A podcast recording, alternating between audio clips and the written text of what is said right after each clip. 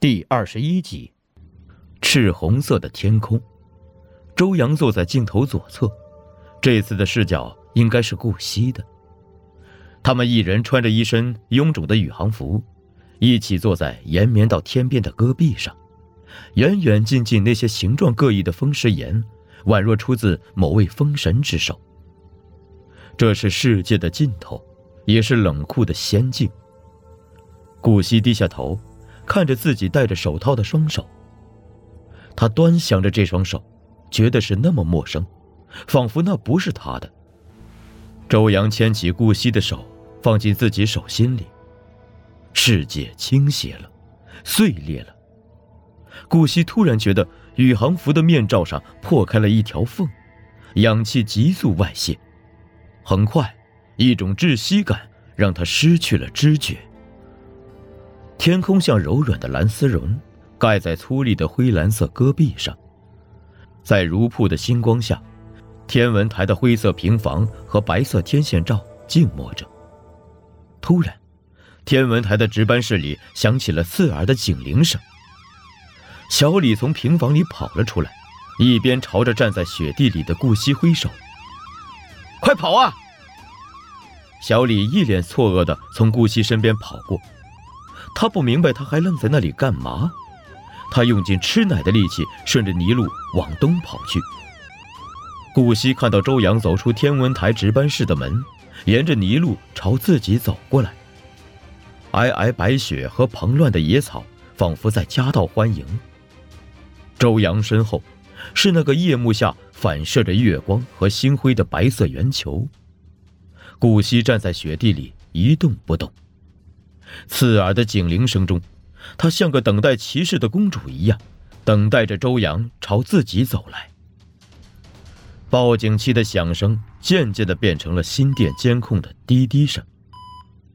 顾惜在铺着淡蓝色床单的病床上醒了过来，他睁眼看看窗外，夕阳正悬垂在远方的天际线上，从摩天大楼的背后照射出金色的光芒。勾勒出大厦高低起伏的轮廓，收音机里传来断断续续的声音。北京市重启重度污染蓝色预警，明日空气有望好转。美国各界批评特朗普对华贸易保护措施。俄就毒杀双面间谍案向英法连发二十四问。菲律宾一载人汽车坠入十米山崖，致中国乘客一死三伤。顾惜抬起头，看着灰白色的天花板。天花板上有一块青灰色的印子晕染开，形状像只小狗。他听到床畔传来老宋和大盹儿的声音，两个人似乎在讨论着一会儿上哪吃饭的事儿。顾惜扭头，瞄了一眼坐在椅子上正专心玩手机的顾北。他的大脑慢慢的活了过来，眼前的一切终于变成了某种可以被理解的事实。六天前，顾惜的丈夫周阳失踪了。顾惜去了一趟青海，找到了周阳。一切都像是一场梦境，然而他还是自己回来了。周阳消失了，不见了，在大西北的那片戈壁上，人间蒸发了。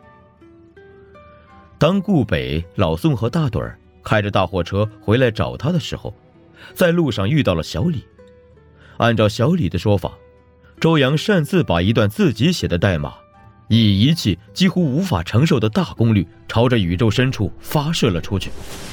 这个举动触发了天文台值班室里的报警器，超剂量的异常光波辐射，带着周阳用密码写成的某种指令，拔地而起，射向夜空。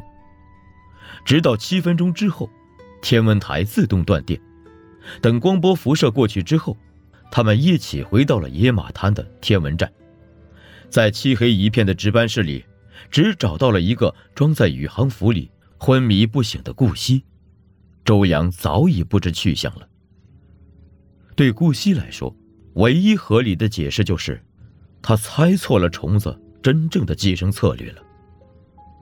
还记得亚马逊雨林里的僵尸蚂蚁吗？爬上树冠并没有完成一次循环。而必须咬住一片向阳的树叶，等待鸟类捕食。鸟吃了蚂蚁，真菌随着鸟类粪便落在林地上，发育、成熟、繁殖，在夜间喷洒孢子，再次寄生到蚂蚁身上，开启新的循环。人类只是蚂蚁，虫子的真正目的是让人类爬上高高的树冠，暴露在向阳的树叶上，便于被捕食者发现。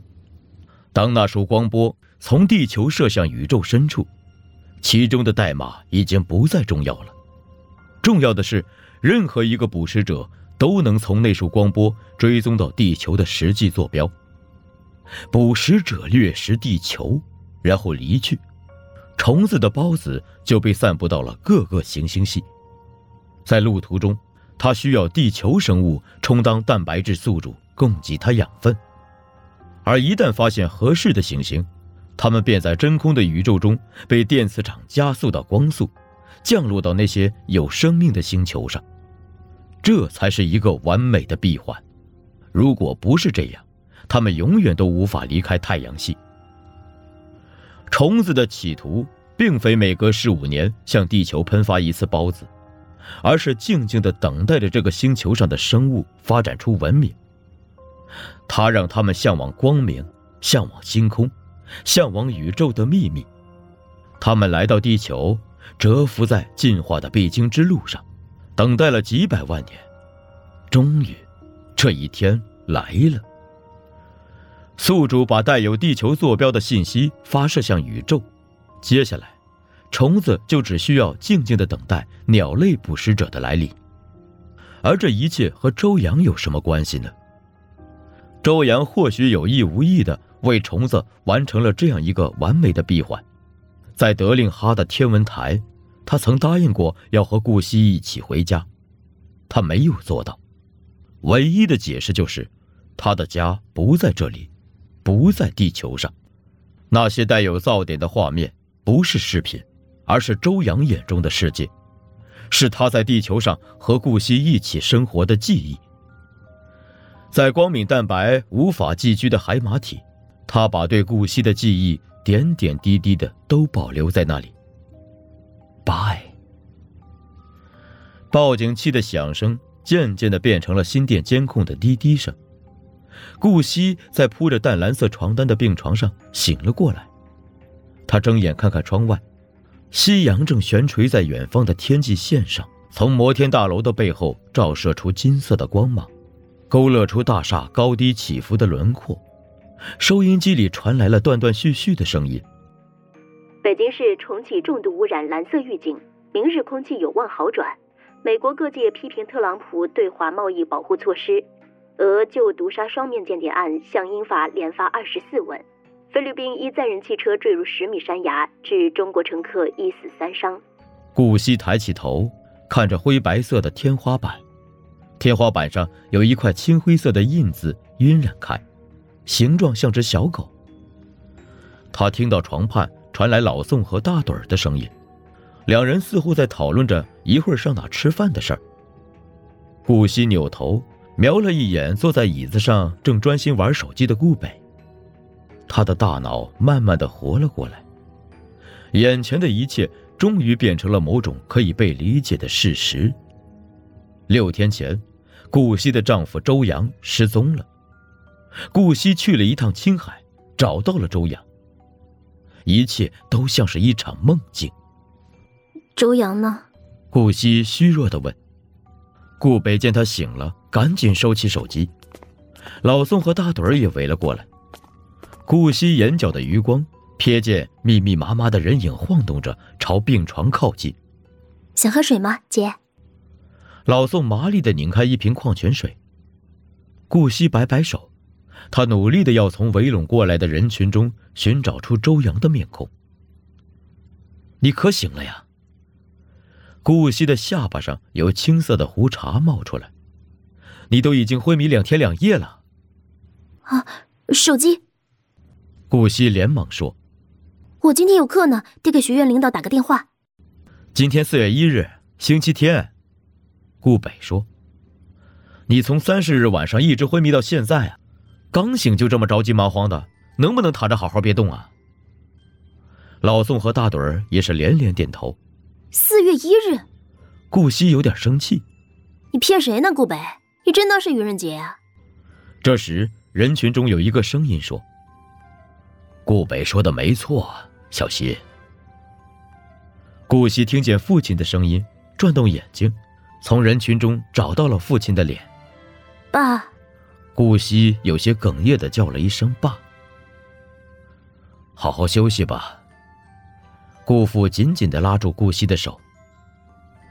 你三月三十日晚上在冷湖镇往西五十公里处的戈壁滩上晕过去了，是小北他们连夜把你送回北京的。